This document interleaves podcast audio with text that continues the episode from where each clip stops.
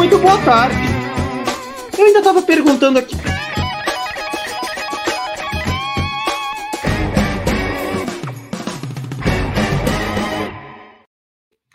Olha, já aviso, o programa de hoje vai ser daquele jeito. Tá?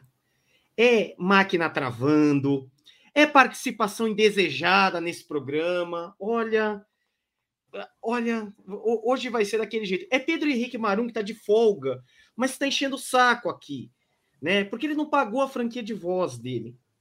Ô, Berton, vamos começar de novo? Vamos conversa, começar de novo. Vai, bota a abertura de novo, vai, Berton.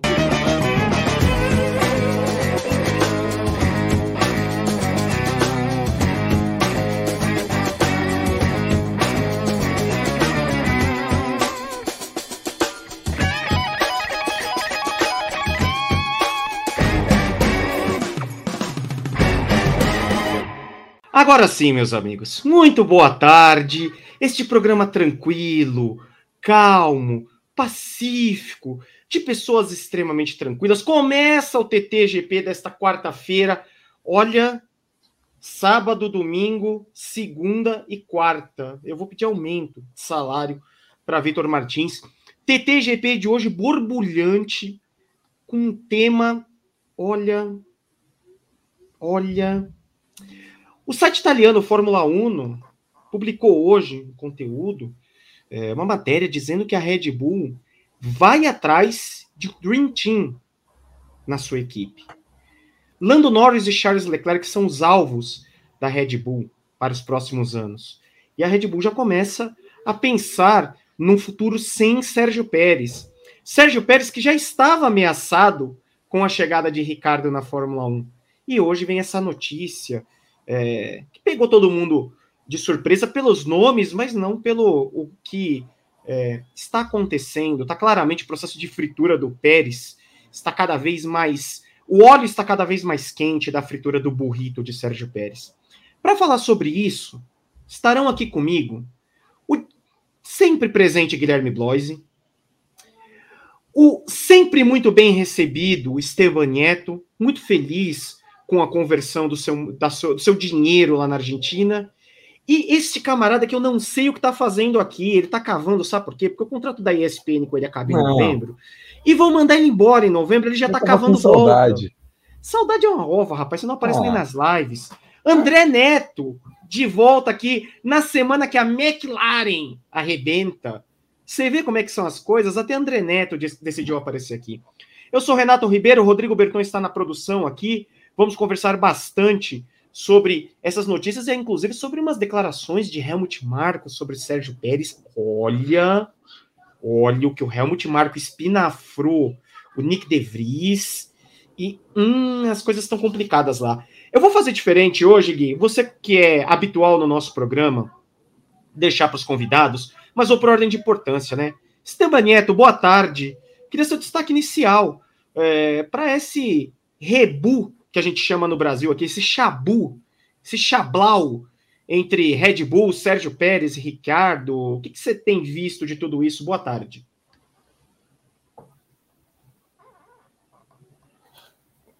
Vamos tá André. Ah, meu garoto. Ahora sí, ahora sí, ahora sí. Boa tarde a todos, boa tarde Renato, Guilherme, André, bienvenido de vuelta, eh, Bertón ahí, ahí atrás y para toda audiencia. Bueno, un movimiento que por ahí era un poco esperado eh, por causa do, rendimiento que no era ótimo da, do Nick de Bris, eh, descorridas, no consiguió eh, se adaptar, conseguir en ningún punto. y lo que se sabía era que no era una decisión que estuviese en duda, sino que ya era una cuestión de tiempo que Nick de Bris dejara a Alfa Tauri y decir que fue una decisión por ahí un poco imprevista fue a, a delevar o Richardo na, na vaga dele, eh, ahí la na Alfa Tauri, na, nessa, nessa limpeza por ahí de imagen que ele está precisando, ¿no? O Richardo después de aquel, eh, aquel más, más fase na McLaren, y también es por ahí un desafío para Alfa Tauri, ¿eh? porque eh, con su nueva de Condebris eh, alineación Alfa Tauri era eh, poco experiente, gallo que faltó por ahí un poco más de conocimiento y experiencia para desenvolver el carro, ya que por ahí con, con Richardo eh, pueden mejorar en ese, en ese aspecto. ¿no? Y ahí tenemos que ver cómo eh, irá a desenvolver eh, Richardo, cómo irá a desenvolver Alfa Tauri, que eh, a pocos también estaba Nubia a venda de, de equipi, por el cuanto no, no vaya a acontecer, más también eh, importante saber cómo va a desenvolver Ochimi en esta situación. Y también eh, o Pérez, ¿no? que tienen que fijar un poco de óleo, cómo va a ser eh, el rendimiento de Richardo en 2023, cómo va a continuar el rendimiento de Pérez en 2023 y quién sabe eh, qué va a acontecer con os dois en 2024, si Richardo va a continuar el Fatauri, si Pérez va a continuar en Fatauri, si puede aparecer por ahí Oligan Lawson, que era un piloto de academia de Red Bull que eh, que esté muy perto de fijar una vaga que hoy va a ser de Do Richardo, más por en cuanto eh, son cuestiones que irán se desenvolver a partir do GP de Hungría, né? Primeiro já vou dizer que delícia vai ser ficar ouvindo Esteban Nieto gastando espanhol aqui. Para quem ouve o portunhol de Vitor Martins, do Esteban Nieto, vai ser quase uma dádiva. André Neto, muito boa tarde, André Neto. O cavador André Neto, que saudade, André Neto. Aqui era mais divertido, fala a verdade. Aqui é mais gostoso. É, muito boa tarde, Renato. Muito boa tarde, Esteban. Muito boa tarde, Gui. Todo mundo que está assistindo a gente. É um prazer estar aqui de volta, aproveitando a, os problemas né, que a gente tem aí recorrentes na nossa Sucurge. É um, é um prazer estar aqui hoje auxiliando, enquanto os nossos grandes JP Nascimento e Pedro Henrique Marão estão hoje no departamento médico. É, o departamento médico do Grande Prêmio está ficando quase tão parecido quanto o do São Paulo Futebol Clube. É, mas vamos falar de Fórmula 1 aqui, acho que a gente tem bastante coisa legal para falar hoje. E o meu destaque inicial vai mesmo para a crueldade da Red Bull com seus pilotos, continua sendo assim. Acho que você tirar o Nick De Vries duas corridas antes dele fazer a sua participação em casa é, e falar, bom, não ia mudar muita coisa nas próximas duas corridas, a gente já ia trocar ele de qualquer jeito, mas da mesma forma, não acho que você colocar o Ricardo duas corridas a mais ali também vai mudar muita coisa. Então, acho que foi cruel até um extremo ali do que a gente já viu do senhor Helmut Marko, tirar o De Vries antes da corrida em casa dele, acho que era algo que ele com certeza devia estar esperando bastante aí, ter essa oportunidade para correr em casa. É, minha aparição não tem nada a ver com o desempenho da nossa McLaren no fim de semana em Silverstone, é, mas enfim, acho que, que a, a AlphaTauri sentiu uma necessidade não apenas de trocar piloto na pista, é, por de fato ser a última colocada no campeonato, não está conseguindo brigar nem com uma Alfa Romeo, que está péssima, com uma Williams, que também é um time de praticamente um só piloto e que a gente sabe que tem um problema de investimento faz muito tempo. Mas eu acho que a Alpha Tauri perdeu nesse último ano também é, um destaque muito grande fora das pistas. Acho que, como uma, uma equipe que tem o nome de uma marca de roupa, que precisa estar tá tendo uma certa visibilidade ali, a AlphaTauri não estava conseguindo fazer isso tanto dentro da pista quanto fora dela e o Nick DeVries não agregava em nenhum dos dois. E você ter o Daniel Ricardo sorrindo, falando uma besteira ali no paddock por duas corridas a mais, já vai ser com certeza uma vantagem para a AlphaTauri em termos do que ela pretende fazer dentro e fora das pistas. Guilherme Blois, muito boa tarde, meu amigo. É, o que podemos falar desta semana que começa com o grupo Red Bull efervescente nas mudanças?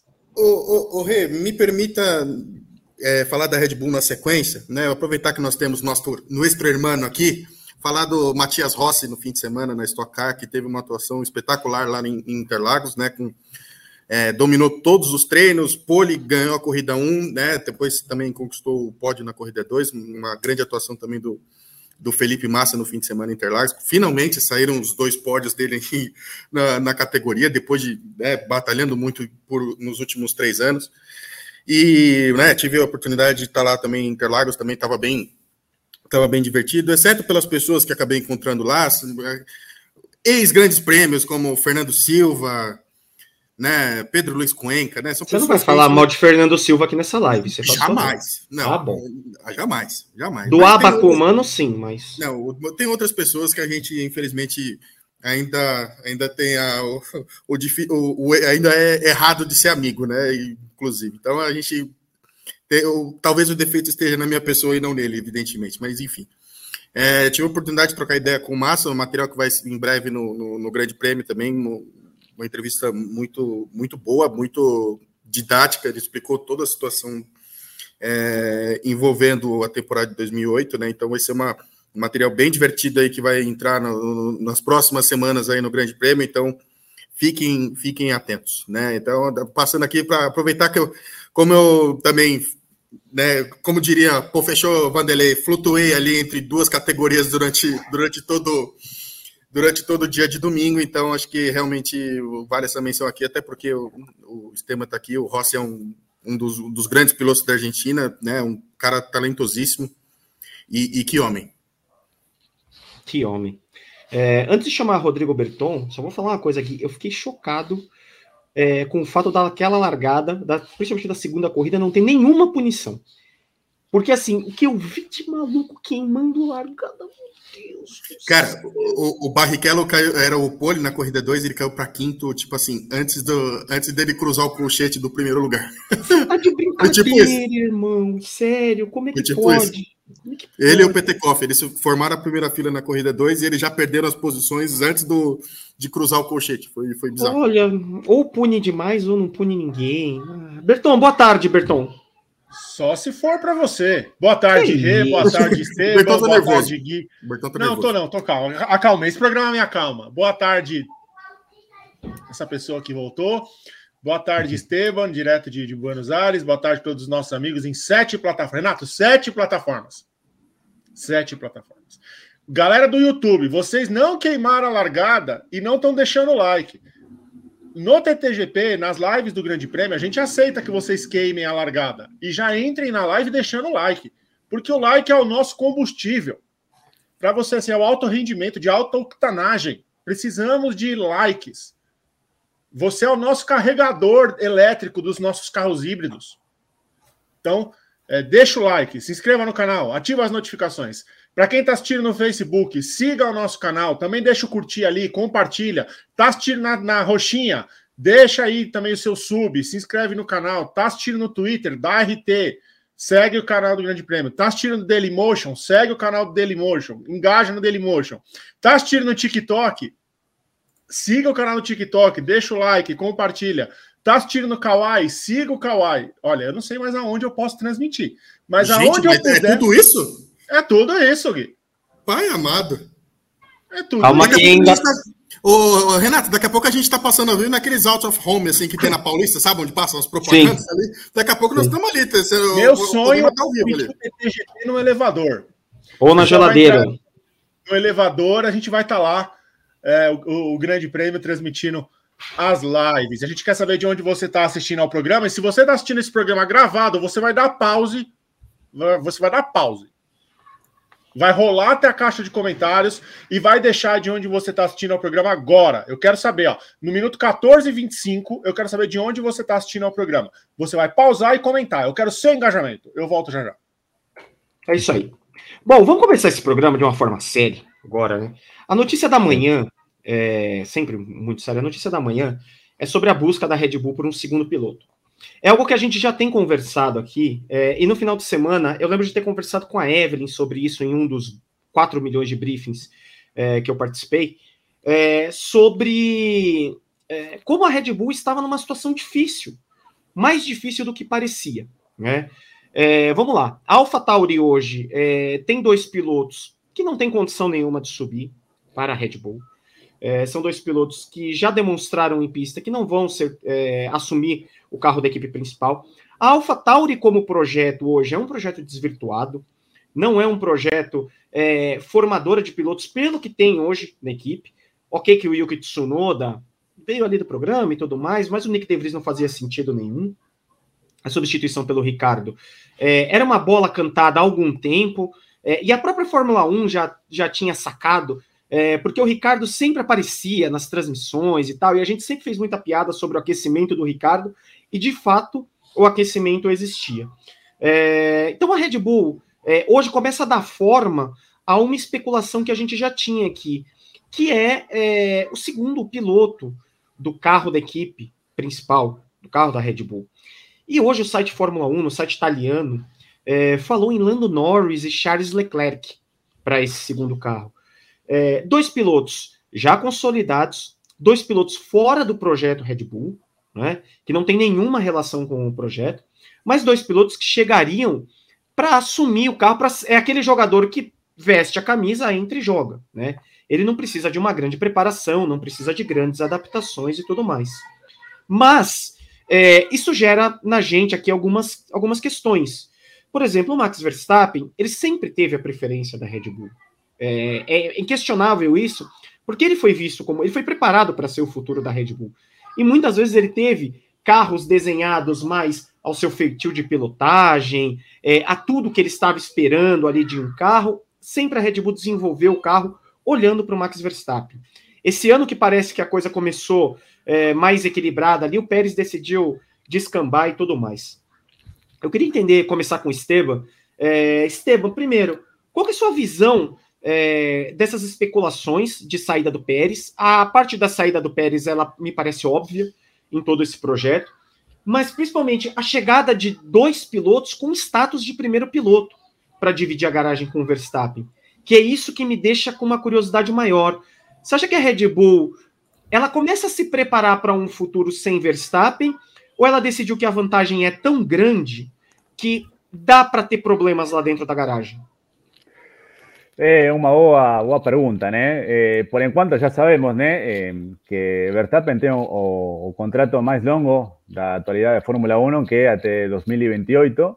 Mas, eh, como sabemos, na Red Bull os, os contratos também não, não, dizem muito, também porque já sabemos o que aconteceu esta semana com De Vries e também tem um histórico muito muito importante de, de esas mudanças de, de equipe. Lembramos, por exemplo, do Kvyat, de, de Gasly, eh, más longe no tempo, sei con Scott Speed, o, o ainda na temporada que comenzó, en 2005, que tenía un piloto austríaco que era Christian Glenn, eh, mismo a Red Bull, Red Bull siendo austríaca, eh, deixou cara fora da, da y no medio de la temporada, eh, en aquellos primeros tiempos de, Red Bull cuando estaba comenzando su andanza na, na, na Fórmula 1.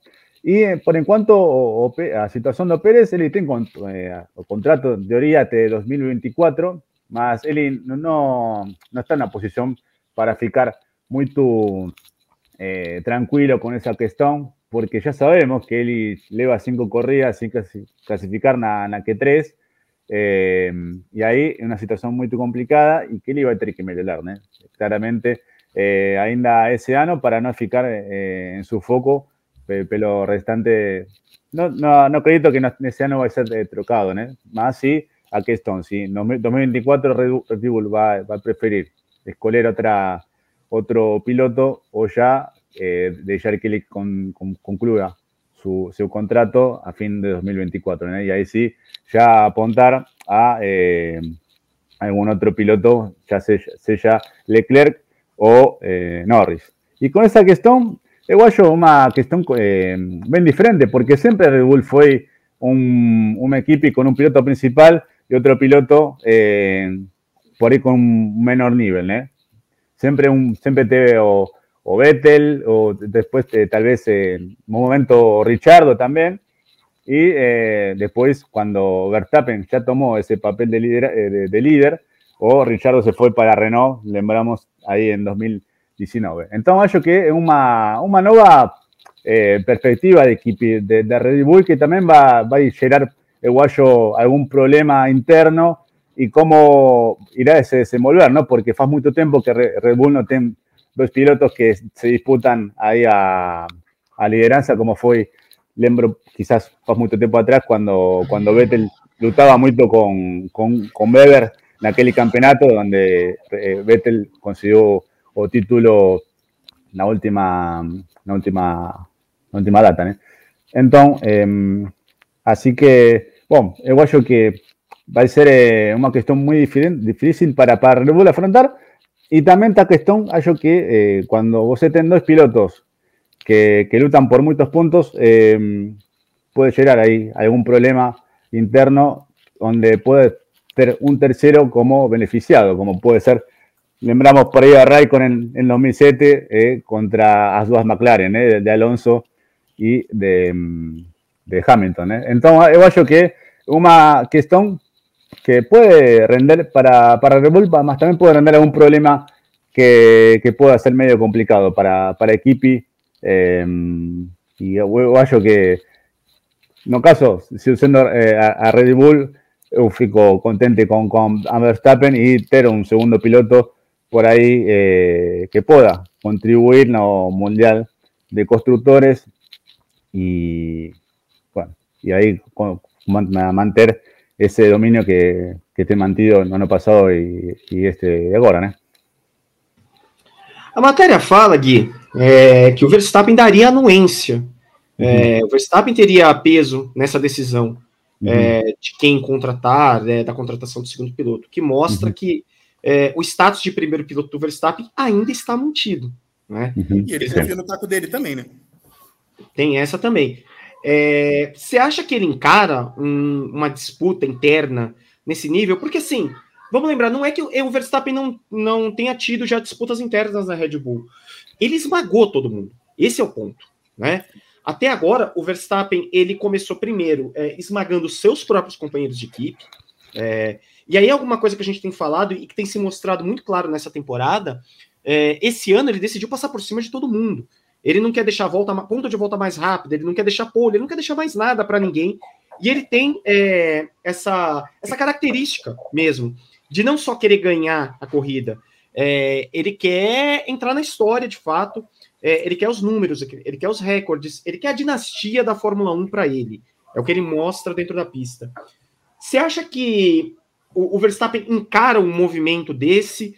É, quanto você acha que tem que de peso vai ter, ele vai ter nessa decisão da Red Bull, ou a Red Bull já está decidida e vai falar: olha, vai ser um dos dois, decida aqui, você não vai ter mais um segundo piloto tão distante de você quanto você tem nesse momento. Cara, eu particularmente eu sempre pensei dessa forma. Eu eu acho que as equipes de Fórmula 1 elas têm que ter à disposição, à sua disposição, os melhores. Então, assim, é, a gente teve, sei lá, a McLaren de 88, Senna e Prost, eram os melhores da época. É, a Mercedes com Hamilton e Rosberg eram os melhores da época. Quem tem que administrar isso é a chefia de equipe. Eles têm que se virar, eles têm, se eles têm condições de ter os melhores pilotos à sua disposição, eles têm que se virar. Vai fazer terapia, vai, faz, vai fecha o grupo, deixa o pau, deixa o pau quebrar, deixa se matar, entendeu? não, não, é por, não, é, não, é, não é só questão de ser a favor da briga. Eu acho assim, tipo, é, a disputa interna ela faz você melhor. O Pérez, o Verstappen vai. Lógico, o Verstappen está sendo melhor que o Pérez nesse momento? Claro que tá. Tá humilhando um piloto que tá no, no, no, no chão, tá com a moral lá embaixo. Então, assim, cara, o Hamilton não tá, não tá entregando a, a essa questão da disputa, como a gente imaginou, como foi em 2021, evidentemente não é por culpa só dele, é culpa da Mercedes, né?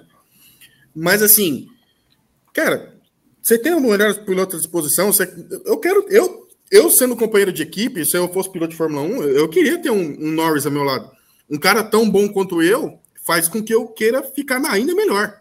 Não é só por, tipo, a, disputa interna, ela, ela satisfaz, ela, tipo assim, ela é combustível não é só o, o ódio e o ranço, que são termos aqui que a gente fala com frequência que são combustíveis para você é, melhorar. Não, as disputas internas fazem com que você seja ainda melhor. Então, eu, o Verstappen, eu acho que nesse caso, claro, ele vai ter o poder de escolha, evidentemente, porque né, é, vai ser tricampeão mundial, né, se a mudança for para 2024, 2025, mas deve ser tetra, campeão, tri, tetra, né? A gente não sabe realmente em que ano isso vai acontecer. Mas ele, cara, ele não tem. Eu, no caso dele, a, a decisão é Christian Horner. Ele é o, o pilar da, da parada. Quem vai, quem vai definir o, o, o, companheiro do Verstappen é o Christian Horner. O cara não pode escolher o próprio-chefe, não vai escolher o cara que vai trabalhar com ele, né? Pelo menos uma questão de hierarquia, pelo menos para mim isso funciona né? É o diretor da equipe que tem que escolher o, os dois pilotos, entendeu? Se é, se é o melhor, se é o pior, cara, não é, não cabe ao Verstappen fazer essa escolha, por mais que ele tenha peso, que ele tenha moral dentro da equipe, ele não pode escolher o, o próprio companheiro de equipe. E na minha visão, os chefes de equipe eles vão por essa saída mais fácil de você ter um primeiro piloto muito bom e um segundo piloto não tão bom assim, digamos, vai, num nível um pouco mais baixo, porque é mais fácil de administrar. Eles também não querem esse problema para eles. Né? Eles não querem, pô, já tenho muita coisa para me preocupar, não vou me preocupar com dois caras se matando aqui, na, disputando engenheiro dentro, do, dentro de boxe, como a gente já viu isso em outras temporadas. É uma saída muito fácil para esses caras. Eu acho que eles têm que também administrar isso. André, é, Verstappen e Norris, ou Verstappen e Leclerc, é, são uma bomba, é uma dupla bomba relógio em qualquer um dos casos para Red Bull, por tudo que eles já apresentaram? Eu acho que Verstappen e Norris sairia mais faísca, até porque eu acho que o Leclerc seria menos competitivo ao lado do Verstappen hoje do que o Norris é. é eu discordo um pouquinho do Gui, eu acho que as equipes fazem isso de ter um piloto alfa, só um na equipe, é, porque as experiências do passado muitas vezes nos dizem que isso não é frutífero, principalmente a longo prazo. Você pode ter um ano muito dominante, como era a McLaren com Senna e com Prost, é, mas normalmente a rixa interna ali chega num ponto em que explode e um dos dois lados ali vai buscar um outro caminho, vai querer ser o líder de uma equipe. É, acho que esse acaba sendo o caminho natural. E eu acho que é o que aconteceria, por exemplo, com tanto com o Leclerc quanto com o Norris. Acho que os dois ali é, se sentiriam uh, na sombra do Verstappen de uma certa forma.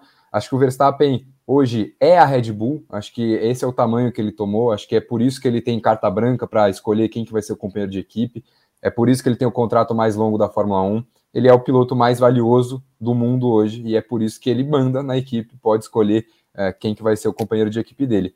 E eu acho que assim como a gente viu com o Ricardo, quando ele foi embora lá da Red Bull anos atrás, que ele queria justamente ter essa função, ter esse papel de líder, ele queria ser o cara da equipe dele, e não mais ser um segundo piloto, como era o caso dele na Red Bull, é, acho que isso inevitavelmente acabaria acontecendo com o Norris e com o Leclerc, e acho que é uma coisa que os dois vão pensar muito, inclusive, se de fato essa sondagem da Red Bull vir a se tornar uma proposta oficial, vir a se tornar algo mais concreto, é, uma abordagem mais direta para tentar contar com um dos dois pilotos. É, a gente, como fã, como quem gosta de automobilismo, obviamente adoraria ver é, uma Red Bull com esses dois pilotos. Ainda mais pensando numa temporada atual em que a Red Bull é dominante e a gente não tem uma briga por título simplesmente porque o Pérez está num nível muito abaixo do Max Verstappen nessa temporada. É, e enfim, acho que a gente já falou de vários ICs ao longo dessa temporada, né? Porque justamente atrás do Verstappen, a briga pela segunda posição nas corridas normalmente tem sido muito divertida. É, e acho que um, um dos ICs dessa temporada é e se o Verstappen tivesse um companheiro de equipe competitivo como foi a Mercedes com Hamilton Rosberg, como foi a McLaren na época de Fernando Alonso e Lewis Hamilton. Enfim, acho que tem vários exemplos aí. É, mas o meu ponto é, eu acho que é de fato muito difícil você conciliar dois pilotos que querem ter esse papel de líder numa equipe, quando você não tem como dar esse papel para dois pilotos, você só tem como priorizar um piloto ali. Acho que é uma questão que acaba inevitavelmente dando, uh, gerando confrontos, gerando conflitos, e que em dado momento eles, eles acabam desviando de rota ali, cada um decide seguir caminhos diferentes. Acho que não é uma, ah, uma solução sustentável a longo prazo. E eu acho que a Red Bull está pensando nisso agora porque ela vem de anos aí já nesse ciclo de ter um segundo piloto para o Verstappen e não ter um segundo piloto que agrade de fato. Acho que a Mercedes teve isso com o Bottas muito tempo. O Bottas era um segundo piloto que, ao mesmo tempo que ele não incomodava tanto o Hamilton, ele não deixava tanto a desejar que nem o Pérez está deixando a desejar nessa temporada. É, e eu acho que a Red Bull meio que se cansou de procurar isso, acho que ela desistiu muito do seu programa de pilotos jovens e também não vê ali uma solução para arranjar essa vaga desse segundo piloto que de fato cumpra as expectativas da equipe. Acho que até o Pérez fez isso bem em 2000, 2021, no ano do título do Verstappen, mas é, as últimas duas temporadas têm deixado bastante a desejar e a Red Bull busca novas soluções aí, aí quem sabe tentar fazer justamente esse Dream Team é, virou essa opção. Acho que seria sensacional. Acho que o Norris e o Leclerc são dois pilotaços. Acho que seria muito legal é, ver os dois com um carro excelente nas mãos. Ainda acho que o Verstappen é melhor piloto que os dois. É, mas é isso. Acho que inevitavelmente são Norris, Leclerc e Verstappen são três pilotos que hoje têm credencial na Fórmula 1 para serem líderes de equipe. E algum deles teria que abrir mão disso para eles estarem numa equipe juntos. Ô, Rê, posso só fazer a, a, réplica antes do, do Teb falar também? Até queria ouvi-lo nessa, nessa questão. A gente fala muito que realmente, beleza, não é sustentável, né? E, e, de fato, a história mostra que não, não, não vem sendo sustentável ao longo dos anos. Mas a gente, será que a gente também não é sustentável porque os, a própria chefia de equipe não, não faz jus a saber administrar muito bem dois pilotos alfa? Né? É, é, a minha questão é, é, assim: a gente vai, obviamente, a gente volta à história, né? É, será que o Ron Dennis, por exemplo, tinha é, estofo o suficiente, assim, até é, se impunha de fato para que realmente, tipo assim, cara, vocês podem se matar à vontade dentro da pista, mas o, o que vale é a McLaren. Tipo assim, que a gente vai levar o nome da McLaren à frente. Né? O que importa é que o primeiro de tudo, o top de linha é a McLaren, não é o Senna, não é o Prost, não tem prioridade nenhuma. Né? É uma questão, a gente fala muito de gestão de pessoas né? na, na modernidade, né? uma questão que está sempre envolta em diversos esportes por aí. Eu acho que é, é uma falha, inclusive, do, de, um, de um esporte individual, em tese, como, como a Fórmula 1. Né? Eu acho que também falta gestão de pessoas para os chefes de equipe né? Para eles saberem administrar dois pilotos bons. Porque, novamente, eu insisto, é uma saída muito fácil você pegar um, um, um piloto alfa, como disse, o, como disse o, o, Dedé, e botar um piloto de um nível um pouco mais baixo que não vai incomodar tanto. Porque, tipo assim, é muito mais fácil de administrar. O cara não vai incomodar tanto, ele vai trazer uns pontos aqui pra gente, não vai criar conflito com o cara. Não, mas assim, é, a gente vai, a gente já automaticamente já prioriza o cara, já, já tipo, já mina uma questão de ordem de equipe, né? Tipo assim, o, pô, o, o Pérez vai estar na frente com o Verstappen atrás. E, e, em quantas condições, tipo assim, o, a, a, o Christian Horner vai bater o fio lá, o, o, meu mexicano, por gentileza, né? Vamos, vamos fazer aquela troca esperta, né?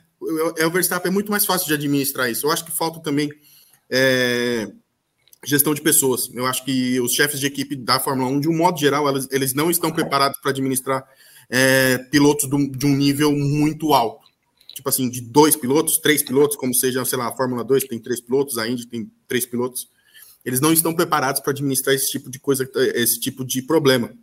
Porque eles, eles têm o ego tão acima quanto os dois pilotos. Então, o Ron Dennis, ele tipo, tem um ego muito equivalente ao que tinha o Senna ou que tem o Prost na época, entendeu? Eu, eu penso dessa forma, eu acho que é, você tem que ter sua, ao seu lado, na sua equipe, tipo assim, a Red Bull vai ser sustentável, vai vender energético com dois, com dois pilotos muito bons. Não vai vender só com Verstappen, né? Vai vender com Verstappen com Norris, vai, ou, sei lá, a Ferrari vai vender mais carro com Leclerc, um Sainz, um Leclerc, um Hamilton, tipo assim, vai vender, eles também fazem parte desse jogo, entendeu? Eu penso dessa forma, não sei o que, que o Teb acha, acho que realmente é, pensar um pouco mais nisso também. A gente fala muito, ah, beleza, é, não dá para administrar e tal, mas aí a gente tira uma das funções do, do, dos líderes de equipe, que é saber administrar. Bom, eh, o que eu acho é que, falando por aí de gestão de pessoas, por aí estamos falando por aí de pilotos de Fórmula 1 que não são por aí pessoas, pessoas norma, normais, y son personas eh, que desde que tenían 3, 4 años, 5 años, lo único que quieren en la vida es vencer corridas, E acho muito difícil você colocar um Norris ou um Leclerc ao lado do Verstappen e dizer, não, mas eh, você tem que deixar aí o Max primeiro, não, não tem que atacar, vamos primeiro, primeiro Max, depois vai ir você. E é, é uma situação muito, muito complicada para, para tanto para o piloto que vai ficar por aí atrás do, do Max, tentando se adaptar na, na filosofia da Red Bull, que é uma coisa por aí muito diferente também a outras equipes, Tenemos, por ejemplo, o caso de Debris, que era un piloto de la escuela de Mercedes, que no, no consiguió se adaptar ahí en ese rol de, Alfa Tauri con toda esa filosofía que tiene a, Red Bull. Y misma, misma cosa puede acontecer con cualquier otro piloto que puede llegar eh, a lado de, Max. Y otra cuestión, em, que igual yo que em, una cuestión que estoy muy de acuerdo con Dede, que no es una cuestión por ahí eh, de largo plazo. Em, es muy difícil por ahí. Usted puede tener un campeonato por ahí con dos pilotos tentando eh, un campeonato, más puede tener un campeonato, dos campeonatos. Ya después, o tercero, o segundo mismo, ya es una cuestión que usted va, va, va a querer ir para, va a querer salir. Aconteció, por ejemplo, ahí con, con que fue para Ferrari, aconteció con, con, con Alonso, que tuve su mano ahí en la McLaren y después eh, eh, el Isaú, y es una cuestión muy desgastante internamente para, para equipo, y, y hallo que es una, una decisión por ahí eh, arriscada para, para Red Bull, ahí intentar colocar o Verstappen y o Leclerc y o Norris ahí también eh, junto. ¿eh? Igual por ahí, o Norris que, que se, también tenía por ahí un poco más de, de fuerza eh, con respecto a Verstappen. Yo por ahí un poco más fuerte mentalmente que, que, que o Leclerc, ¿eh? Más, eh, se toda una cuestión hay que, que irá a desenvolver también a cuestión, sí, a, o McLaren irá liberar, ¿no? Porque todos sabemos cómo Zach Brown eh, estima que el tempo por Lando y hay por ahí muy difícil que que él deixe ir ahí o, o, Lando para, para Red Bull, né? que também é uma, uma, tem uma grande rivalidade, né? E eu queria lembrar uma coisa de quando a gente fala de gestão e tal, é, tudo isso. É, Senna e Prost, que é o grande case, durou duas temporadas só. Né? Que em 90 o Prost se, se empirulitou para a Ferrari, porque também ali ele viu que coisa já não era tão boa para ele ali, havia uma predileção da equipe pelo Senna e tal, então assim, a ver o que, que a gente é, é, vê nesse processo todo, que a gente vai entender nesse processo todo da Red Bull. O que me causa estranheza de verdade no, no processo é o fato da Red Bull procurar um primeiro piloto. É, um, um, cara com status de primeiro piloto. E aí a pergunta que eu vou deixar, vou começar pelo André dessa vez, vou fazer o contrário. André, essa procura pelo primeiro piloto, por um é, companheiro do Verstappen com status de primeiro piloto, mostra que o programa da Red Bull está em grandes apuros? Cara, eu não acho nem que é uma questão de que está em grandes apuros. Eu acho que a Red Bull, por algum motivo, simplesmente parou de acreditar nos talentos que ela mesma apostou na, nas categorias de base. É, e aí acho que vem de anos de queimar pilotos antes da hora, de você subir um Pierre Gasly e tirar ele também depois de 10, 12 corridas, botar um álbum que também não estava pronto ainda para correr na Red Bull, depois ele acaba tendo que ficar um ano fora da Fórmula 1. É, acho que envolve um pouco de tudo isso. E envolve também você subir o Tsunoda ali meio num ano em que você não tinha muita opção. É, o Tsunoda começar bem mal, até acho que atualmente ele é um piloto bem ok para o nível da Fórmula 1, acho que ele se desenvolveu na Fórmula 1. É, e hoje a, a, Red Bull tem seis pilotos na Fórmula 2. Não é pouca coisa. É, não, não, consigo ver a academia de pilotos da Red Bull como um sistema quebrado, algo que não está funcionando. Acho que tem bons nomes ali. Acho que você tem o Maloney é um talento promissor, o Fittipaldi, você tem Dennis Hauger, que na Fórmula 2 ainda não conseguiu mostrar nada, mas antes disso, na Fórmula 3, na Fórmula 4, era um cara que sempre andou muito bem. É, o Iwasa também, se você quiser subir, fazer uma dupla japonesa na AlphaTauri.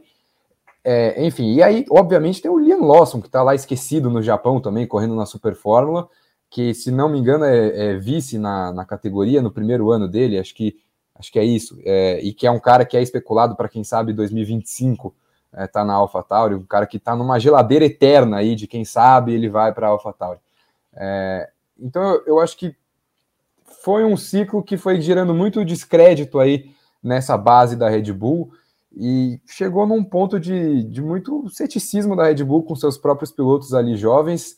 É, e acho que a Red Bull talvez tenha, né, nessa pouca paciência que eles já têm naturalmente, acho que eles acabaram a paciência deles em relação a ter jovens pilotos. Me lembra um pouco mais ou menos o que aconteceu com a Haas, com Mick Schumacher e Nikita Mazepin, falou: ah, a gente não quer saber mais de piloto jovem. Dá muito problema, bate o carro, tem que desenvolver, a gente quer alguém que vai dar resultado agora. É, e aí, enfim, para você desenvolver um piloto, você precisa dar um tempo para ele, né? Independentemente de idade, como a gente viu com o próprio De Vries. É, então eu acho que a, a Red Bull, se ela quiser puxar da sua academia de pilotos, ela tem opções. E ela tem opções bem, bem interessantes, bem razoáveis, muitas ali que tem já um, um créditozinho e que você consegue justificar ganhar uma oportunidade na Fórmula 1. Mas eu acho que é isso, é um, é um ciclo, como eu já falei antes, que a Red Bull vem cansando de apostar nos seus jovens, porque ela dá pouco tempo, ela pressiona eles muito rápido e eles não entregam os resultados que ela espera é, num primeiro momento. E aí você vai queimando esses jovens pilotos e chega num ponto que você não acredita mais que eles possam dar o resultado que você espera logo de cara. E a gente viu isso já desde o Pérez ganhando a vaga na Red Bull, a gente viu agora com o Ricardo substituindo o De Vries. É, enfim, acho que é um processo que vem acontecendo na Red Bull. Acho que a, a busca por um piloto principal para ser companheiro do Verstappen entra nisso também, de várias tentativas ali que não deram certo recentemente. Você tentou um Gasly, você tentou o Albon, você tentou o Pérez, que era um cara de fora, e nada disso aparentemente deu certo. Então, o que, que a gente faz agora? Bom, Vamos trazer um pilotaço, alguém que provavelmente vai brigar com o Verstappen, que vai dar uma disputa interna, que vai reclamar de não estar tá sendo priorizado dentro da equipe, mas a gente vai estar tá pontuando sempre bem. A gente vai estar tá com o melhor carro do grid, a gente vai estar fazendo dobradinha quase toda a corrida. Aí é ver quanto, como, como eu falei, eu acho que quando você envolve dois grandes pilotos em uma equipe que está brigando por título, a longo prazo isso não dá certo se tiver num, numa escalada ali rumo a brigar por vitórias, como era, por exemplo, a McLaren com o Lando e com o Sainz, que eu acho que era uma dupla muito forte e os dois se entendiam muito bem, acho que as coisas funcionam melhor. Até Hamilton e Rosberg, quando, eles, quando o Hamilton chega na Mercedes, a Mercedes não está ganhando, era uma dupla que estava muito bem. Enfia uma disputa por título ali na brincadeira, o negócio azeda rapidinho. É, então é isso, acho que a Red Bull tentou de várias formas achar um segundo piloto tentando, tentou olhar para dentro da sua academia de pilotos, não deu certo. Tentou, tentou buscar fora um cara mais experiente no Sérgio Pérez, não está dando certo agora. E aí a, a opção da vez agora é, é, buscar esse piloto com status de número um, essa super estrela de outra equipe e formar esse Dream Team. O Gui, Lawson Crawford, Enzo, Hadjar, Hauger, Iwasa, Maloney. E se a gente pensar um pouquinho, mais para frente, o Sebastião Montoya. Né? São os pilotos hoje do, do time júnior da Red Bull. Como é que fica a carreira desses meninos vendo é, um Ricardo quebrando ali a fila na AlphaTauri e um super piloto indo na Red Bull? É, programa deixa de ser interessante para esses caras ou não muda muita coisa? Como é que você imagina o destino desses vindos. Como estaria a sua cabeça se fosse do programa Júnior da Red Bull vendo todas essas notícias? Cara, é... Bom, vamos lá, tô meio. Tô, tô questionador demais hoje. Acordei, acordei, acordei da pá virada hoje, mas sei lá, acho que essas questões das mudanças da Red Bull, a gente sabe que muito bem que pesa muito a palavra do Helmut Marko, né?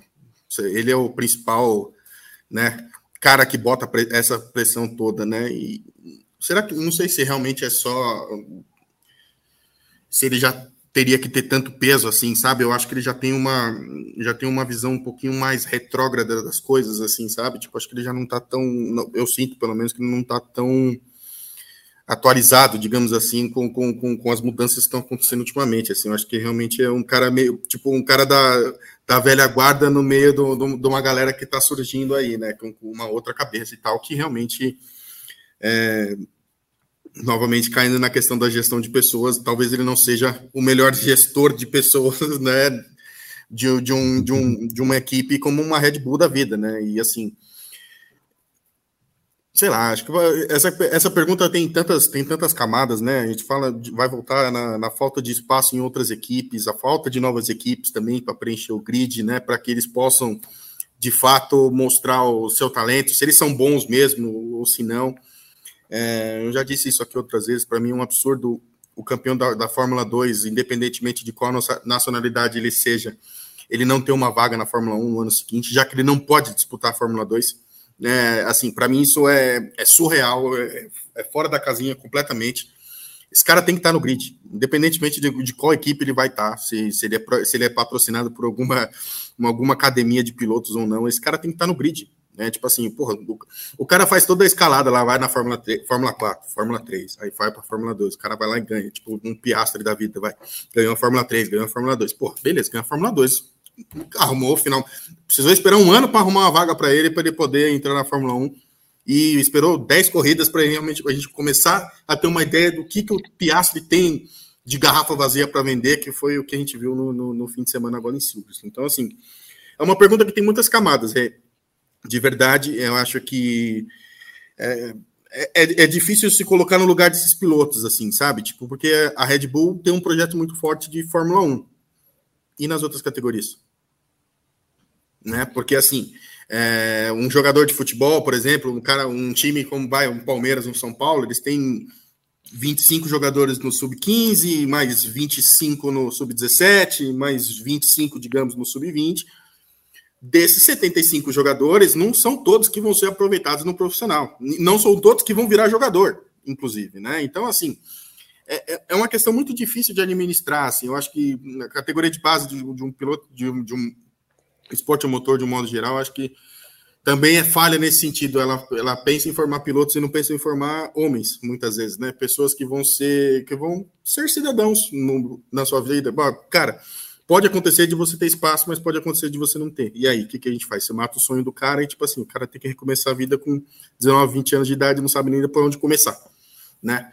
Sei lá, eu acho que é, são muitas, muitas, muitas questões. Eu acho que ainda se dá um peso muito grande para uma pessoa que não está tão atualizado assim no, no, no, que é o esporte a motor hoje em dia.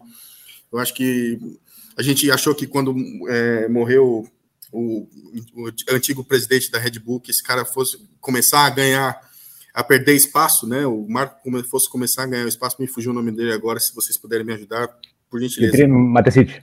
Matecite, exatamente. Uhum. E a gente suspeitou, falou-se em algum momento que o Helmut Marko ia começar a perder peso nas decisões e isso parece que não aconteceu. Independentemente se o De Vries fez por merecer ou não, tipo assim, 10 corridas é muito pouco para você avaliar um piloto. Independentemente de, do talento que ele tenha, é, da idade que ele tenha, 10 corridas você não avalia nada. Você não avalia nada, você está preocupado em ganhar, você não está preocupado em formar pessoas. Então, aí fica difícil. Né? Eu vou fazer uma rodada geral de perguntas para vocês, de duas perguntas que me é, que foram as primeiras que eu que me levantaram a orelha aqui quando é, as, essas notícias começaram a pipocar. É, o Esteban, eu queria saber de você é, se você escolheria Leclerc ou Norris para ser o companheiro de Max Verstappen e por quê?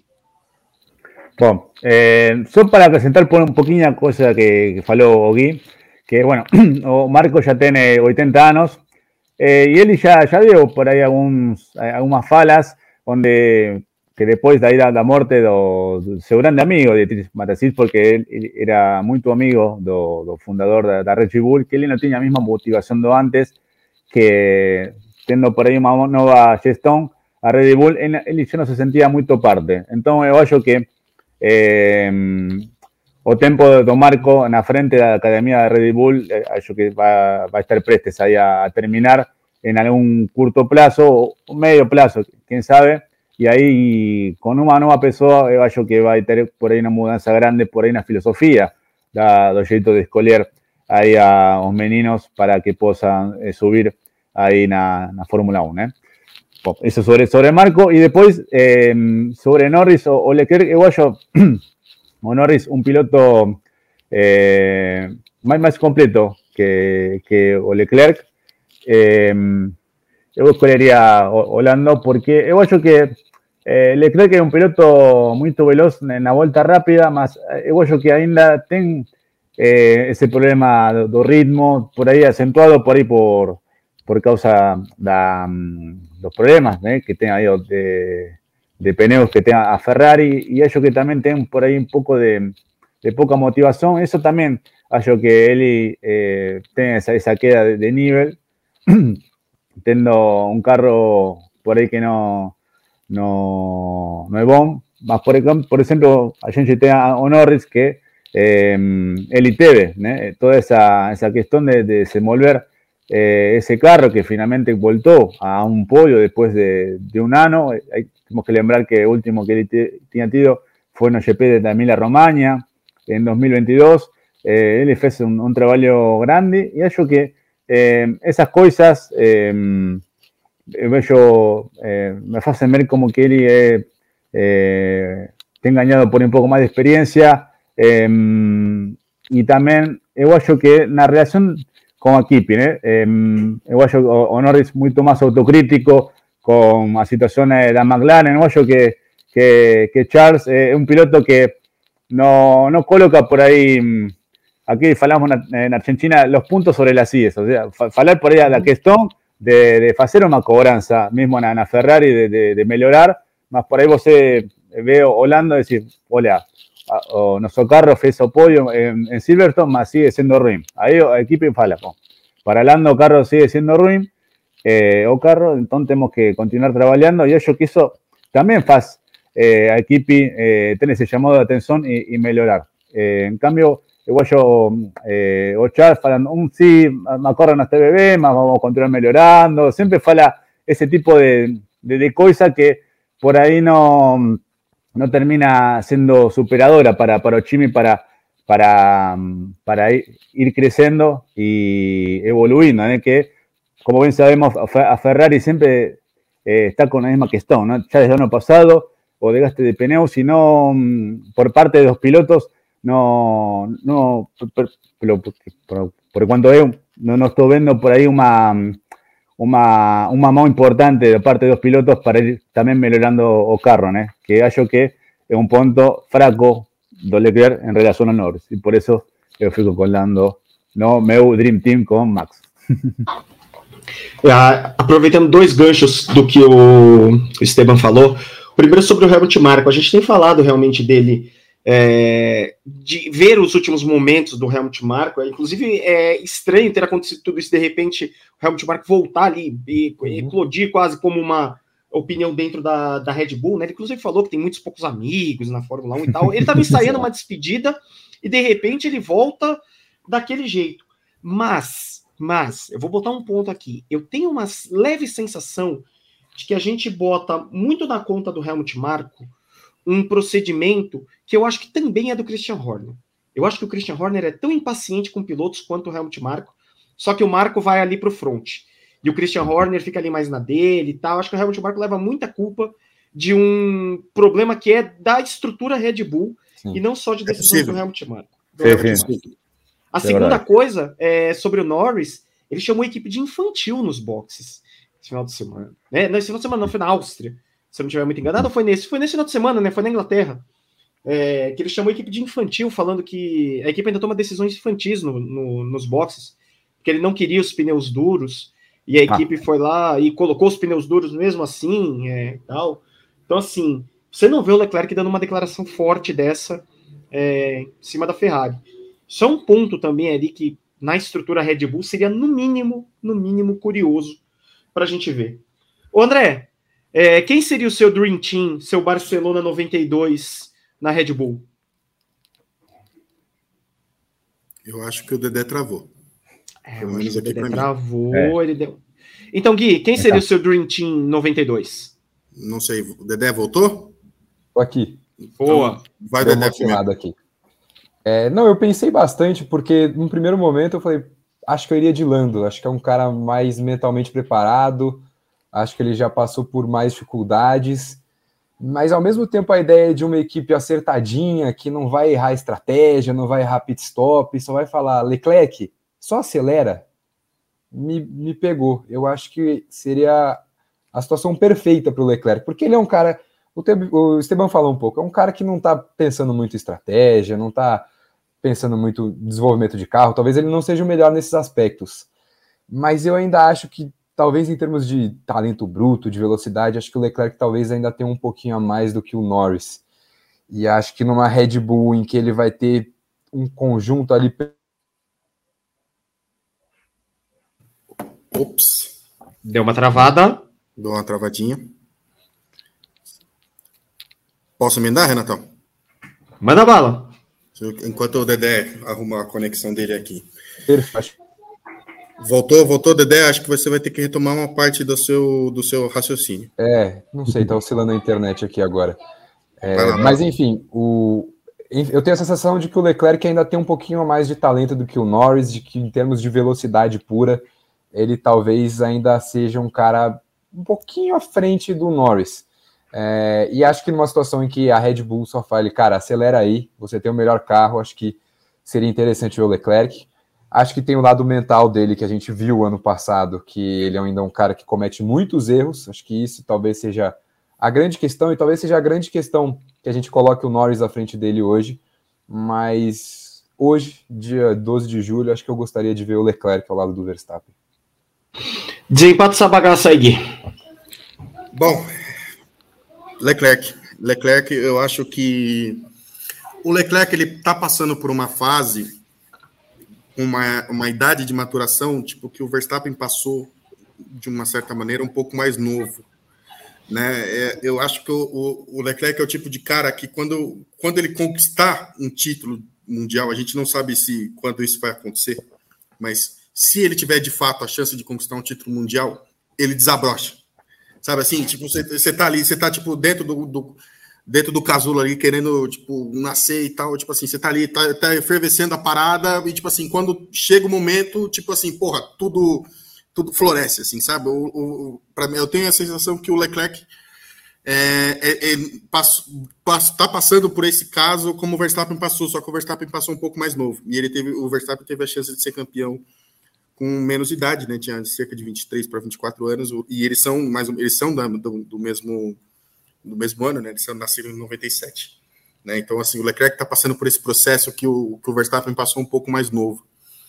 E isso mina a confiança de um cara. É diferente você passar por isso quando você tem 25 para 26 anos, numa idade que você está amadurecendo, que você está querendo constituir família, alguma coisa nesse sentido, quando você tem 22, 23 anos, que você está, tipo assim, no auge da tua juventude, querendo experimentar de tudo. Então, eu acho que nesse momento, eu não, não só nesse momento, eu, eu, escolheria o Leclerc em qualquer momento. Eu acho que o Leclerc realmente vai, vai ser um cara que vai, vai trazer o que a Red Bull precisa.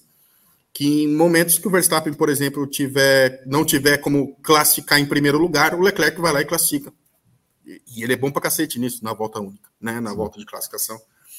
Eu acho que em momentos que o Verstappen tiver problemas no, numa corrida, o Leclerc vai estar tá liberando os três primeiros, vai estar tá ali beliscando, não vai estar tá remando do décimo, do péssimo sexto lugar para vir tentar somar oito, dez pontinhos ali no campeonato.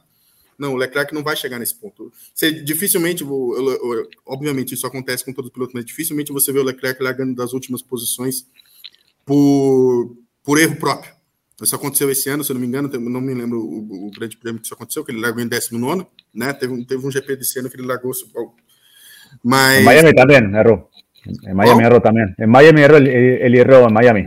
Isso. Então, assim, aconteceu, né? 19, né? Que ele largou nesse, no, na corrida, né? Na, na é, ou nas últimas posições, na última fila que seja, né? uhum. independente. Mas não é uma um, não é um habitual. E o Pérez está se tornando habitual. A gente está vendo um, um, piloto que tem o carro que ele tem cinco corridas consecutivas fora do top 10 numa classificação. Não é porque não é só porque o Pérez não é bom de classificação. Tipo assim, cara, o Pérez ele tá, ele juntou. Eu não sou bom de classificação com o melhor carro, talvez um dos melhores carros da história da, da Fórmula 1 já desenvolvidos. Aí fica difícil de defender. E deixa eu fazer a segunda pergunta para vocês. É, quando o Esteban, eu não sei se você conhece o termo. Quando a gente fala que um alguém aqui tá perto de ser mandado embora, alguma coisa no gênero, no Brasil a gente usa que a batata tá assando. Ou que ele tá sendo frito em óleo bem quente, né? Às vezes em óleo morno, mas às vezes esse óleo vai esquentando e tal. É o termo que a gente usa aqui. Que é, ou a batata assa, é, uhum. e nesse processo, até ele ser demitido, ele está sendo frito em óleo. Começa com aquele óleo ali mais ou menos é, morninho e tal, e de repente, quando o óleo esquenta, pum, acabou. Tá com 180 graus ali, né? Que é o menor, o menor grau do fogão ali, ele vai esquentando, né, vai fritando todo por dentro, assim, né? Exato, é. vai fazendo, vai cozinhando tal, até que já era. A carne é... fica bom assim aí. A Exato. carne aí. Né? Exato, vamos, vamos, pegar. É um bom exemplo. Sabe, Sim. aquela brasa baixa que vai cozinhando a carne e tal. Oh, é. Uh, em qual altura tá a brasa do Pérez ali, a carne do Pérez na brasa da Red Bull? Você acha que ele ainda tem alguma possibilidade dele sair esse ano? É, ele depende do Ricardo apresentar. É, ele está na dependência do Ricardo apresentar coisas melhores do que ele já apresentou, porque a gente não pode esquecer. A última imagem do Ricardo na Fórmula 1 é pavorosa. Horrível. É. Pavorosa. Uhum. É, se isso acontece o ano que vem, quando você acha que é, a carne do Pérez vai ficar pronta para ser servida ali na mesa da Red Bull? Bom, eh, eu acho que eh, o, o, forno está aquecido. Sempre en la Red Bull o forno está aquecido. ¿eh? Nunca te da condición de que o, o, o forno ya eh, desligado. ¿eh? Eh, mas eu acho que, por enquanto, ese ano va a continuar ahí, ficando ahí, rodando como, como frango ahí. mas eu acho que ainda não, não, não está pronto para sair. Eu que esse ano ainda o Richardo ele que tem que, que demonstrar que ele está no nível, porque fazer uma prova, eh, teve jornalistas, eh, Lawrence Barreto, acho que aí da, da Fórmula 1, que falou que eh, o Richardo fez eh, um tempo nos testes eh, eh, para, para estar na, na primeira fila. Mas claro, eh, quando você por aí faz um teste na primeira hora da manhã, quando a pista está numa temperatura mais baixa, aí é uma questão que é, é diferente, né? Porque quando a, a, a, pista pode mudar muito de condição, eh, então aí os tempos não, não são por aí tão. Eh, são, são uma referência por aí muito importante. Mas em, em corrida tem que ver, ¿no? Si o, o, Richardo por ahí que esté eh, más de simulador, por ahí eh, dando sorrisos no, no Padoki, cómo él se puede comportar eh, na, nas corridas, ¿no? E por enquanto eu acho que, que Pérez tirando por aí na, sei lá, 10 corridas ficando fora da, da Q3, aí eu acho que sí, é uma para se preocupar bastante, mas por enquanto eu acho que eh, a Red Bull un piloto para colocar, eu acho, eh, na, na, no lugar do Pérez aí nesse ano, né? Porque bem sabemos que o, Tsuno, o Tsunoda é um piloto eh, que ele é, é bom até, até aí, né? Ele conseguiu só dois pontinhos, eh, tem um pouco mais de regularidade com, com respeito a outros anos, mas, por exemplo, se tivéssemos por aí um, um sei lá, um Albon, ao invés de, de um Tsunoda, por ahí en Alfa Tauri, ahí sí me, me, me, preocupado si fuese Pérez, ¿eh? por, eh, por tener un piloto en Alfa Tauri que sí eh, tiene buen desempeño ¿eh? eh, y un buen trabajo en las corridas, eh, realmente haciendo un, un trabajo bien bon. Más para 2024, yo que o Checo va, va, va a estar definitivamente eh, el último año en la Red Bull, yo que no o, te, o tempo dele, acho que ya va a ir acabando na Fórmula 1. Tem que ver por aí se ele vai na, no outro time inferior. Acho que pode ser porque é um piloto que é bom para desenvolver carros, mas eh, eu acho que 2024 aí sim vai, vai ser a questão mais complicada para Checo permanecer e, bom, e ver qual é a opção que tem até esse momento a Red Bull para, para colocar um piloto ali, né? Agora, o Richardo, não, não sei se si es un piloto ya por causa de la edad también, ¿eh? de, colocar eh, ahí en la Red Bull, eh, sí, tal vez hay alguna opción B, como puede ser, ¿no? O hacer un Dream Team o colocar por ahí otro Nomi que sea un piloto para colocar na, no, no posto de número 2, né? Quando que a batata. Oi. Desculpa, só pegando o gancho do que o Teb falou, né? Do, do, da questão do teste do Ricardo. Foi a desculpa oficial, né? É. Foi desculpa oficial, né? Tipo assim, foi desculpa para os patrocinadores, essas coisas todas, né? Porque assim. Aliás.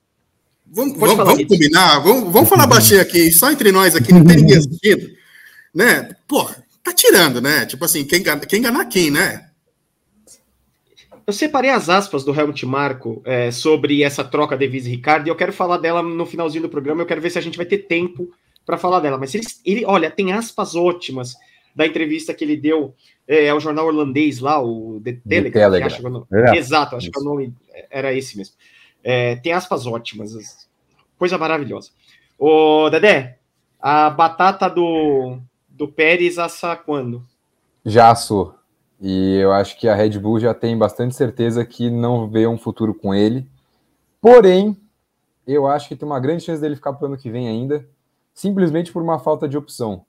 Eu acho que a Red Bull não vai querer subir o Tsunoda. Acho que tem até aí um provável caminho para o Tsunoda na Aston Martin com a Honda no futuro. Acho que a Red Bull enxerga isso também e não vê ele como um cara, enfim, para entrar nessa linha sucessória aí. E eu também acho que o Pérez dificilmente vai continuar nesse nível tão ruim até o final do ano. Acho que para piorar não tem muito como. Então acho que ele vai encontrar um caminhozinho ali de voltar a ter umas performances mais aceitáveis nesse segunda metade aí vai de temporada um pouquinho mais. É, então eu, eu, eu vejo ele ficando. Eu acho que o Ricardo vai ter um desempenho talvez no máximo no mesmo nível do Tsunoda ali na AlphaTauri. Eu estou muito cético em relação a essa volta do Ricardo. Eu acho que a última impressão dele na McLaren foi horrível e eu não, não sei até que ponto ele vai conseguir mudar isso. Acho que agora ele está num ambiente mais favorável, tem menos pressão, enfim. É, mas ele está com um carro muito ruim também. Não sei, eu, eu realmente tenho muitas dúvidas sobre essa volta do Ricardo. E eu acho que para 2024 as opções da Red Bull são o Ricardo e o Pérez. A não sei que aconteça alguma loucura, acho que essas são as opções. É, então, por isso que eu vejo o Pérez ficando, mesmo que não seja algo que agrade, mesmo que não seja a primeira opção. É, é, o, que, é o cenário que eu vejo hoje, é o que acho que vai acabar acontecendo, ainda que ele esteja tão desprestigiado, e ainda que eu acredito que a batata dele já assou, que o plano já é substituir ele, eu só não vejo nesse momento, de fato, opções para a Red Bull conseguir substituir ele para o ano que vem. É, e, acho que ele vai acabar ganhando um aninho a mais de sobra aí na Red Bull. Como é que tá a batata do Pérez, Gui? Frita, com bastante sal, um oréganozinho. e quando ela é servida? Ah, ela é servida na segunda metade da temporada que vem. Segunda metade da temporada que vem, pode estar razoável. É, Roberton, assim, sendo é, é como o Dedé falou, não tem opção nesse momento no mercado disponível, né? Uma opção minimamente razoável, digamos assim, uma opção boa que né, preenche a lacuna, a não ser, por exemplo, que o Leclerc, digamos que o Leclerc rompa unilateralmente um contrato com, com, com a Ferrari, uma coisa que é muito difícil de acontecer, mas assim, tendo uma, uma opção, não, não tendo boas opções no mercado, não tem por que trocar. Até porque o Pix é bom. É, El Pix, El Plan, El Pix. Ô, Ben, é... quem que você escolheria, Leclerc ou Norris? Nenhum dos dois. Você tá brincando? Sei o que, de Palum? Nenhum dos dois. Alexander Aí você escolheria um dos dois para fazer frente com o Verstappen? Não, não é para fazer frente. Peraí. Não, não, não sei, para fazer companheiro, para ser companheiro. Pra... Não sei, não sei, não escolheria nenhum dos dois. Surpreso agora, hein? Gostei, gostei. Pense então aí quem você escolheria desse grid. É, quando que a batata do Pérez assa? A batata do Pérez já virou é. carvão. Entrega quando? Ah, sabe quando você enterra a batata explodiu na fogueira? Na churrasqueira. É, explodiu na churrasqueira? É, a batata do Pérez já parou no vizinho. A batata do Pérez já parou no vizinho. Já subiu, já subiu mais que a costela. O Helmut é servido quando dessa batata, Berton? Ah, eu, eu acho que o, a batata do Pérez vira é, batata ao murro no fim do ano. Eu acho que ele não volta para o ano que vem, não. O, o Bertão tá um, um pouquinho agressivo, né? Tá um não tô, não, não tô, não. Tô, tô tranquilo. Eu tá, tô achando ele uma fofura. como eu sempre. só quero dar o um contraponto. O pessoal reclama. O pessoal tá reclamando muito nos nossos programas que a gente concorda demais um com o outro. Eu tô questionante hoje, hein? Então eu vou começar a ser o do contra, de propósito. tô questionante hoje. Bom papel, Ber. Ô, Ber, tamo bem de like? Tá, tamo. Não. Ah. Mas tá melhor. Melhorar. Já, já podia ser melhor. Podia ter uns 350. Bateu 300 e poucas pessoas na live, mas só tem 239 likes. Eu tenho certeza que tem 100, 100 pessoas aqui, pelo menos, que não deram like. Hum. Ô, na, na, nossa matemática, tanto a, a, brasileira como a argentina, tipo assim, é, a conta é básica. Um view, um like. É, um view, um like. Isso é, isso é e, inegociável. a gente sabe que a audiência é rotativa, já passaram mais de mil pessoas na live. Ah, que isso. É. Então, é. então tamo mal de like. Deixa seu like. Mas a média, aí. ó, a duração média tá boa. A, o, o, ritmo do chat aqui tá bom. Então, assim, mas eu quero, eu quero mais comentários. Eu quero mais comentários da galera. Quem que vocês colocariam no lugar? Quem que vocês escolheram? vou colocar uma enquete aqui. Isso aí. Ah, vou fazer ao vivo. Bom. Iniciar uma é, enquete. É, bota, bota na enquete enquanto a gente fala rapidinho de Nick DeVries pra gente acabar esse programa. É, porque, assim, eu vi declarações de Helmut Marko nessa entrevista que são maravilhosas, maravilhosas. Helmut Marko em estado puro. Primeiro sobre a contratação de Nick DeVries. Eu vou juntar tudo num pacote, aí vocês comentam o pacotão, tá? A, sobre a contratação de Nick DeVries, aspas para Helmut Marko. Acertamos com o Nick porque ele teve ótimo desempenho em Monza ano passado. Esperávamos que ele fosse ao menos igual ao companheiro de equipe neste ano, mas não foi o caso. Na verdade, ele foi sempre é, três décimos mais lento. Não vimos qualquer melhora. Ele já tem 28 anos, muita experiência e bastante conhecimento como um piloto de teste de vários carros de Fórmula 1. Não acredito que dê para compará-lo a um jovem novato. E aí, sobre a substituição dele. Aí ele vai aquela, daquela frase maravilhosa. É, o rendimento do Ricardo nos testes de pneus da Pirelli foi determinante. As voltas, deles foram, as voltas dele foram competitivas, com os três jogos de pneu. E aí o que me pega, que para mim é o grande finale dessa entrevista. Se Ricardo não tivesse velocidade, teríamos considerado outra opção. Ou seja, Esteban, o De Vries ia sair da equipe. Quem ia entrar, a gente não faz a menor ideia. Claro. Eu acho que era questão de, de, de tirar o o de Vries porque já é uma questão que já en corridas sin sumar puntos y también tenemos que, que un piloto que esté andado en Williams, eh, haciendo testes como McLaren, como Aston Martin, como Mercedes, y eh, ya no también era un piloto novato, 28, 28, 28 años, campeón de Fórmula 2, campeón de Fórmula E, entonces, eh, acho que a expectativa era, era bien, bien melhor do que o, o De Vries entregou, né? Ô, Dadé, Nick De Vries, substituição. Foi Helmut Marko na. na... Ah, olha só. Então vamos lá, Gui. É... Foi Helmut Marko na essência, né? É, na essência. E um brincalhão, né? Um brincalhão, né? Enquanto o, o, cachorro está em polvo rosa nessa, nesta live, não é o chefão, porque eu não estou em casa. Renato, é, é, foi a sua? Foi o seu? Não. Manda bala. Não, já, já sabemos eu onde foi. Foi ali, da, foi ali, na região da Zona Oeste de São Paulo. Então, assim, é, é, é, é difícil, sabe? Tipo, é, realmente, cara, é uma desculpa que realmente não cola, né? Já tava. Já, eu acho que talvez. Não sei se foi uma, uma, unanimidade assim tão grande essa escolha do De Vries. O que, que eles esperaram? O que, que vamos, vamos, vamos lá, vamos, vamos abrir um pouco a cabeça. O que, que a AlphaTauri espera? Tipo assim, qual que é o planejamento da AlphaTauri? Vai, vamos, vamos, vamos, sendo bem honesto, assim, tipo assim, eles querem o quê? Conquistar pontos em todas as corridas? Tipo assim, eles vão brigar sempre pelo nono, pelo décimo lugar, eles vão brigar pelos, sei lá, pelo top 6, brigar por vitória, tipo assim, o que que é? O que que é o projeto AlphaTauri? Vai vender calça? É. Não, vender calça não estão vendendo, porque, vão mudar, porque vai mudar o nome da equipe no fim do ano. Oi, né? na boa, começa... Vou... Posso fazer um parênteses aqui? Pô, não dá para vender roupa com Nick De Vries e Tsunoda, né? Pô, de garoto propaganda, né? propaganda, de fato. O, Ricardo o, Ricardo vende mais. Não, o é, Tsunoda é pode sim. Voltou, o Tsunoda pode sim. Pode sim. O Tsunoda é estilosão. Gosta é, infantil. Roupa infantil. É. Não, infantil, ah, só, é. porque ele tem 1,22m. Isso é preconceito. É. Pelo amor de Deus. Ah, ó, já sabemos onde foi o, o, o, o latido. Foi, foi, foi, foi. Argentina. Buenos Aires. Ah, foi, ele latiu, ele latiu, ele latiu, latiu em, em, em, castelhano. É, é, perro, é, é. maravilhoso. Não, mas somos a favor aqui do, do, do, do GP Pets, GP Kids, né, Renato? Nós estamos. Aí, agora sim, ó. Ah, agora sim, nossa. Aí, ó. É, é fêmea ou macho? É fêmea, é fêmea. É, Lara, o nome. Legal. Então somos aqui no, aqui no Grande Prêmio nós somos a favor, né, Berton? Do, do dos pets e dos Sim, kids, né? Sempre, a favor da invasão. Sempre... É Exatamente. gato que passa na frente da câmera, gato que desliga a live, gato que rói o fio do Marum. É... A gente é a favor. Aí, ó, e, Pedro Henrique assim, Marum. E, nasce... e o cachorro lá, lá nasceu falando espanhol, coisa que até hoje o André Neto não conseguiu. Aí, ó, Pedro Henrique Marum. Olha só. Aliás, Pedro Henrique Marum que tá aqui na live, vocês precisam ver o estilo não, de chefe tá de equipe de tá, Pedro Henrique. Ver. Não.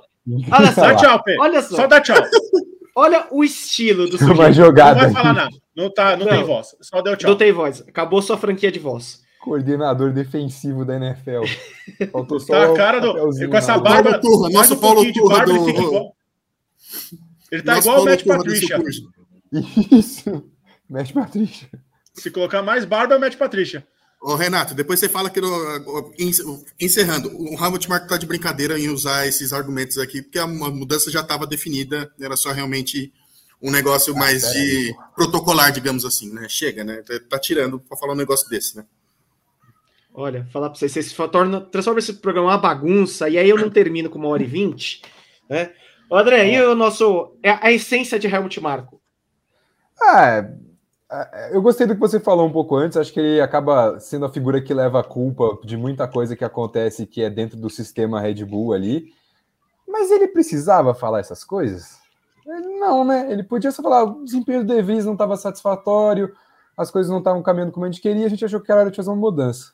Ele vai lá e deixava de vez o De Vries, fala que ele não andava no ritmo do Tsunoda, é, fala que os tempos do Ricardo do simulador eram melhores. Enfim, acho que declarações um pouco desnecessárias, como sempre, como a gente já viu várias vezes ele fazer. É, enfim, é, o, o, Ricardo não, para mim é, é, realmente isso. Acho que ele vai pelo menos ajudar a AlphaTauri a vender mais roupa. É, é realmente o que eu acho. Eu não sei se na pista vai mudar muita coisa não. É, e só para fechar, eu acho completamente alucinógeno a Red Bull achar que o De Vries ia chegar na Fórmula 1 e só porque ele é mais velho ele não, não ia precisar de um período de adaptação, que ele não pode ser tratado como novato porque ele é mais velho. É, para mim isso é completamente maluquice. É o primeiro ano do De Vries na Fórmula 1 ele literalmente durou 11 corridas. É, enfim, era óbvio que ele ia chegar e mesmo sendo mais velho, ele ia ter uma defasagem em relação ao Tsunoda, que está lá na equipe já no seu terceiro ano.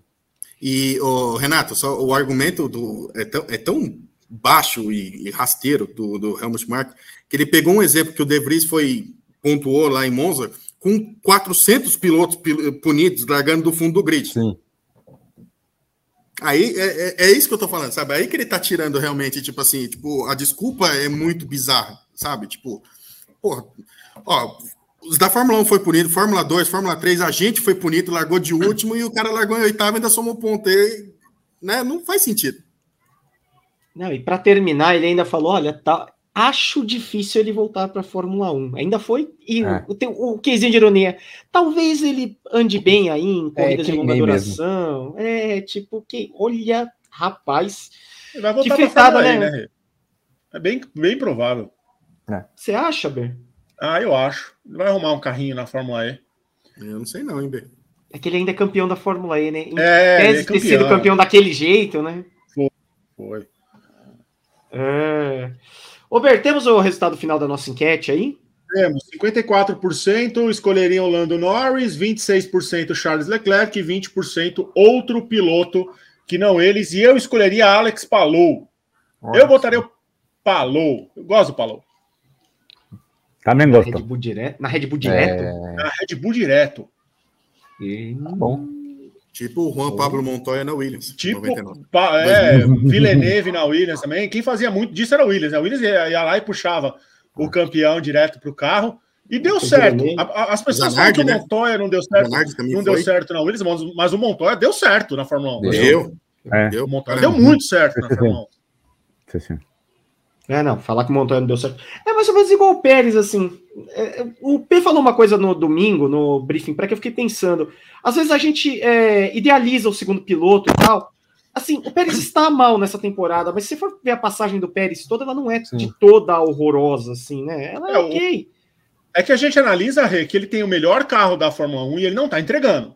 É, nesse momento é muito ruim, mas assim, se é... for ver a passagem inteira, o Pérez. Ah, okay. Tem um bordão do futebol que futebol é quarta e domingo, né? É. Que assim, a, a, opinião do torcedor muda de acordo com o desempenho do time dele na quarta e no domingo. Para corrida serve a mesma coisa. Igualzinho. É e na Red. Bull serve, na Red Bull isso serve não, na quase Red literalmente. Bull, na Red Bull é de treino em treino, né? Na Red Bull, é. o negócio lá, o moedor de carne lá, ele age como se fosse é, o tempo inteiro, 24 horas por dia trabalhando. Mas é, é, é forma campeão, né, Rê? A gente não pode é. falar que o programa da Red Bull não, não é vitorioso. Já a gente não mais, pode né? falar isso. É, já foi mais. Ah, ainda é, Rê. O Verstappen é, queria ver. deles. É, vamos ver. É, aliás, é, é, uma coisa também para ficar claro, né? É que o pessoal também às vezes tem uma certa dificuldade. Ninguém, acho que assim, é, todos aqui concordamos que o De Vries deveria ser demitido, certo? Sim. Talvez a gente pra não concorde mim, com a, com a não forma. Para mim, não teria nem sido contratado. Sim. Para mim também. Mas acho que o, que o que pega é a forma para todo mundo, certo? Concordamos com isso. Mas não surpreende, Rê. Não, a gente viu a Red Bull fazendo pior. Então, mas a forma nunca é legal, né? Não. É. A forma não, não, foi legal é, com ninguém. Foi sim. A, a, a, maneira não é legal com ninguém. Não foi legal com Gasly, não foi legal com o Albon, não foi legal com o Kvyat lá atrás.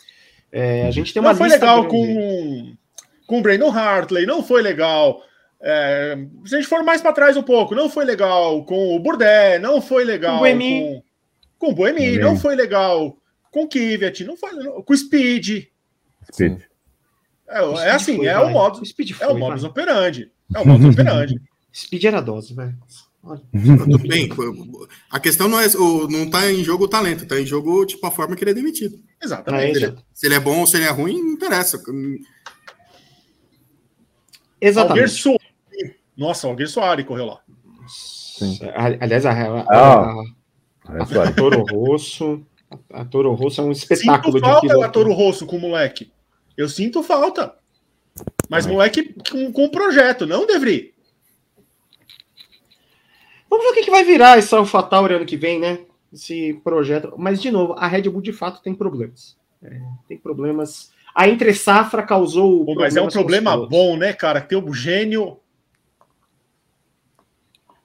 é, eu acho que todas as equipes queriam ter esse problema, Renato. O quê? Um gênio e três carros Não, sem Um vaga? gênio que vai ser um gênio com três títulos seguidos e alguém é. para botar no segundo carro. Eu acho que as outras nove equipes queriam ter esse problema. A Mercedes teve esse problema quando o Rosberg saiu. Quem que ia botar? Lembra? É. É. O coitado do Huckenberg. Já estava assinado, né? Se ele não tivesse assinado. Tadinho do Huckenberg. Aí agora fica andando com essa rasa aí. É o time. Ô, Esteban, é. Ô, Esteban, muito obrigado pela sua participação hoje. É, eu sempre fico muito feliz de ter a turma do GPS aqui. É, e eu queria que você fizesse o serviço do GP em espanhol. Perfecto. Eh, bueno, muito obrigado a todos eh, eh, por, pelo convite. sempre é um prazer aqui estar com vocês, compartilhando aqui o TTGP. Convidamos a toda a galera que quiser aí no, no site de Grande Premio em espanhol, es .grandepremio.com, temos nosso canal do YouTube, tenemos no Twitter, no Facebook y no TikTok, que están rendido muy bien también. Entonces, son convidados para eh, seguir todo nuestro contenido en español, eh, para leer, si, si quieren treinar español, si están ahí aprendiendo un poco de español también son convidados y como siempre eh, con todo ahí a, o rigor ahí a lo grande premio, ¿eh? todos sus canales y, y de todo site, ¿eh? É, não é tradução, tá? É, não é, é tradução, é conteúdo é, então, próprio. Só lembrando a galera que o link do, do canal do Grande Prêmio Espanhol tá aqui na descrição do vídeo e lá tem todas as informações. Procure Grande Prêmio ES em todas as redes que vocês acham o conteúdo do, do pessoal lá. E não é o conteúdo do Grande Prêmio traduzido, não. É conteúdo autoral feito em espanhol, voltado para o público é, hispânico e latino-américa. Então, assim, é, é muito legal. É uma visão diferente, é uma abordagem diferente. Então tem lá os, os dois Estebans, a Barchu. A Barchu e Juan Pablo, que é aí um E o Juan Pablo. Tem o Juan Pablo agora na equipe. Ah, agora sim. Tem o Juan Pablo. Sim. Definitivamente um site ah, espanhol. É maravilhoso, agora. é maravilhoso. Então acompanhe, sim. que é muito legal. Posso o Juan passar Pablo só um fica recado? puto em espanhol também, Bertão? Quê?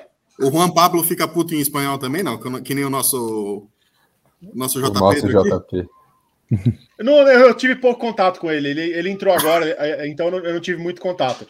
Mas ele, ele, ele, é legal, ele é gente boa. Eu, eu, eu vou falar para as meninas chamarem. É Barchu ou Barchu, Esteban? Eu sempre tive essa dúvida. É Barchu, Barchu. Barchu. Eu chamo de Barchu, Barchu, porque é, é brasileiro. Sim. Sim. Porque é limitado. É, porque eu sou... Sabe que não é limitado, Renato? É, meu amor. As transmissões do fim de semana do Grande ah, Prêmio. Mas calma, calma, calma. Você vai falar das transmissões no final. Porque assim, porque eu preciso dar tchau para esse animal desse André Neto. Tchau. Foi um prazer estar aqui de volta, mas o pra Vitor né? Helmut, Helmut, Helmutins já está aqui no meu ouvido falando que o JP está dando volta rápida no circuito de Deodoro, lá no Rio de Janeiro, e que o meu tempo aqui está acabando. Então, mais uma vez, um grande prazer estar aqui. Novembro, e né, é Dedeco? É Tava com saudades de novembro. É novembro que você volta, né? Será? Implorando para voltar. Veremos, veremos. É Eu volto ajoelhando. Nossa. Ajoelhando, né? Bem do GP veremos. de São Paulo, que a gente sempre precisa de gente, né, Dedeco? Olha. Casual, só. convenientemente. Dedeco já fez o currículo dele para novembro. Olha, obrigado, viu, Dedeco? Mas aqui, se você falar Tamo de XG, você leva um tapão. Obrigado, viu, Gui? Tamo junto. Tamo junto. Ô, Ber, faz o serviço agora que tem transmissão pra caramba esse final de semana. Amanhã né? tem WGP às 13 horas, o programa feito pelas mulheres do Grande Prêmio, aqui no YouTube. Eu não vou apresentar esta este programa, é o programa das meninas. Eu não vou apresentar este programa, já aviso. Nem eu. Quem faz é Pedro Prado, em todas as plataformas: Facebook, Twitch, Twitter, Dailymotion, TikTok e Quai. Todas as plataformas também transmitem. No fim de semana, tem Fórmula E, rodada dupla lá em Roma. Então, o Jefferson Kern vai narrar com o Pedro Henrique Maru e os horários são: na sexta-feira tem o treino livre 1. Às 11h50 começa a nossa transmissão. Eu vou passar os horários da nossa transmissão sempre no horário de Brasília. É, para quem está em fuso horário diferente, aí faz a conta. Se está menos um ou se está lá no Acre, que eu acho que está menos três agora. Menos dois. Bom, não sei como é que está lá no Acre. Mas sempre a gente recebe. Então faz a conta. Só Brasil assiste, então é, faz a conta aí. 11h50 no horário de Brasília, começa o treino livre 1 na sexta-feira. Aí no sábado, às 3 da manhã, começa o treino livre 2.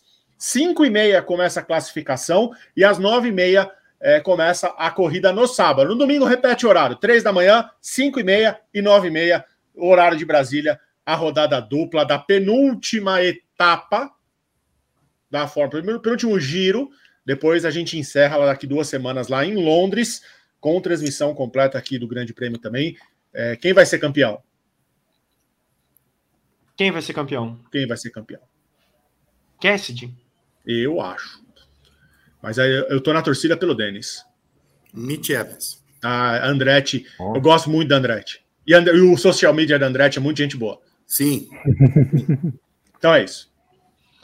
É isso, gente. Queria agradecer todo mundo que esteve neste TTGP. Agradecer Esteban, Gui, André, Berton, todo mundo que esteve na audiência do chat. É, agradecer Pedro Prado, que não travou este programa com uma planilha. Dedé, dica: Excel avançado. Se o Excel avançado estiver aqui, você arruma pelo menos a vaga do Pedro Prado. Um beijo a todos e ó, até quarta-feira que vem, com Pedro Henrique Marum, espero de volta, o nosso coordenador defensivo deste programa. Tchau, tchau.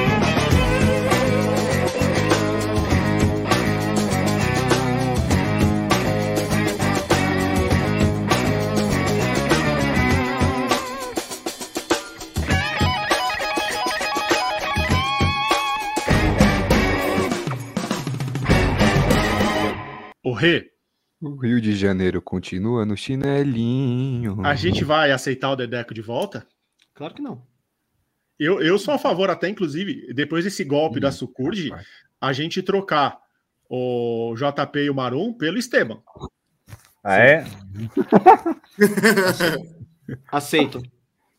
Ah. Eu vou propor essa moção aí pro moção. O de... melhor de tudo é que o Maru não pode nem se defender porque acabou a franquia de voz dele. É, ele não pode falar nada, não pode falar nada e também não vai falar. Tchau, até semana que vem. Não, estou aqui aí quando